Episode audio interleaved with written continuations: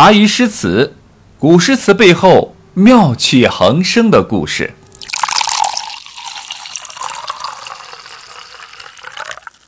自从告知家里人不再科考以后，家里所有的人都对这个离经叛道的小子极其不感冒。生性直率的孟浩然，索性就跑到了鹿门山，开始了一段隐居的生活。不到二十岁的年纪就过上了陶渊明的生活，实在是有点让人瞠目结舌了。但孟浩然兄弟啊，才不管这些呢。田园山水般的生活让他日出而作，日落而息，悠哉悠哉。种种地，养养花，喂喂牲口，养活自己完全不成问题。时不时的，他还要邀约一群好朋友，一同和他闲逛鹿门山景区。喝酒、谈诗、畅游山水，实在是神仙般的生活。其中呢，最有名的一首结伴同行的山水田园诗，就是《过故人庄》。故人具鸡黍，邀我至田家。绿树村边合，青山郭外斜。开轩面场圃，把酒话桑麻。待到重阳日，还来就菊花。在这首诗当中呢，孟浩然同学描写了一处农家恬静闲适的生活情景。除此之外，这里边也写了老朋友的情谊。通过描写田园生活风光，也可以看出孟浩然自己对人生。对生活的向往和追求到底是在哪一块儿？这首诗由邀到至，到望又到约，一径写了去，随笔自然流畅，和前面我们提到的《春晓》一样。孟浩然的诗句语言是朴实无华，意境呢是清新隽永。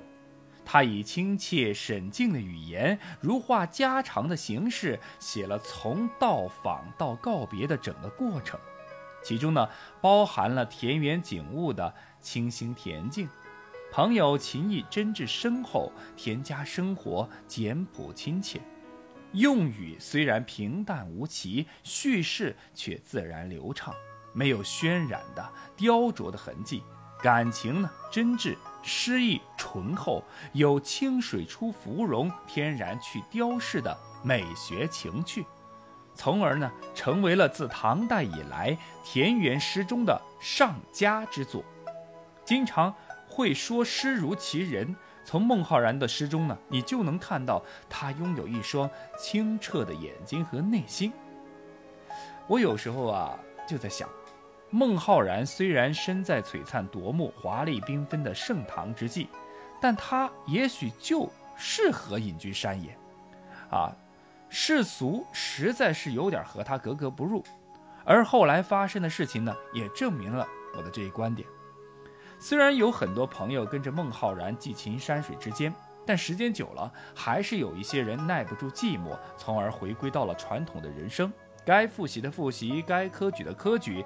即便如此，孟浩然同学依然还是不为所动，甚至呢还写一些赠别诗来祝福好友。哼，这个孟浩然果真有个性。十七八岁是每个人的花季和雨季的年纪，也是荷尔蒙最旺盛的时候。我们的孟浩然同学也不例外。隐居鹿门山的日子呢，虽然不至于无聊，但总归。还是有些单调的，尤其是在好基友张子荣走后，情况呢更是如此。孟浩然也觉得，这离家出走了很多年了，是应该回家看看了。但是回家之前，他还是决定呢，先逛逛这个襄阳城。只是孟浩然不知道的是，逛襄阳城本来没啥问题，只是这一逛，却让自己因此误了终身。这一天。风和日丽，春风吹动着孟浩然同学那飘柔般的头发，他觉得很舒服、很愉快、很惬意。看着自己周围祥和的景象，觉得人生啊真是美好。忽然，他似乎听到了一阵优美的歌声，这不是一般的歌声，即便是在喧闹嘈杂的步行街上，也那么的是洋洋盈耳，摄人心魄。一瞬间就吸引到了孟浩然同学，他失魂般的循着歌声找了去。很快，他就看到一位女子，一位美丽的女子，确切的说，是一位花容月貌、面若桃花、身材凹凸有致的女子。只见她自弹自唱，十分陶醉专注。是心动啊啊不，糟了！我们的孟浩然同学迎来了人生中的第一次心动。确认过眼神，我遇上对的人。这首歌在孟浩然同学的脑海中不禁唱了起来。这位好声音小姐姐名叫韩香客，本是襄阳城中常驻的酒吧歌手。他注意到了孟浩然同学那炙热的眼神，一番交谈后，韩香客由情而生说道：“连理之前同涉世，丁香树下共论心。”而孟浩然同学则毫不掩饰地回应道：“只为阳台梦里狂，想来焦作神仙客。”孟浩然对歌手韩香客是一见倾心。接下来数日，两人是你情我浓，先还不好意思，后来熟悉后便热恋起来，接下来就私定终身了。一个年轻气盛，才气逼人；一个闭月羞花，多才多艺。两人说不上是天造地设吧，也算是郎才女貌了。按理说，这二人在一起该是一桩美事，但别忘了，这可是古代，而不是现在二十一世纪。门当户对、门第之见始终是最重要的。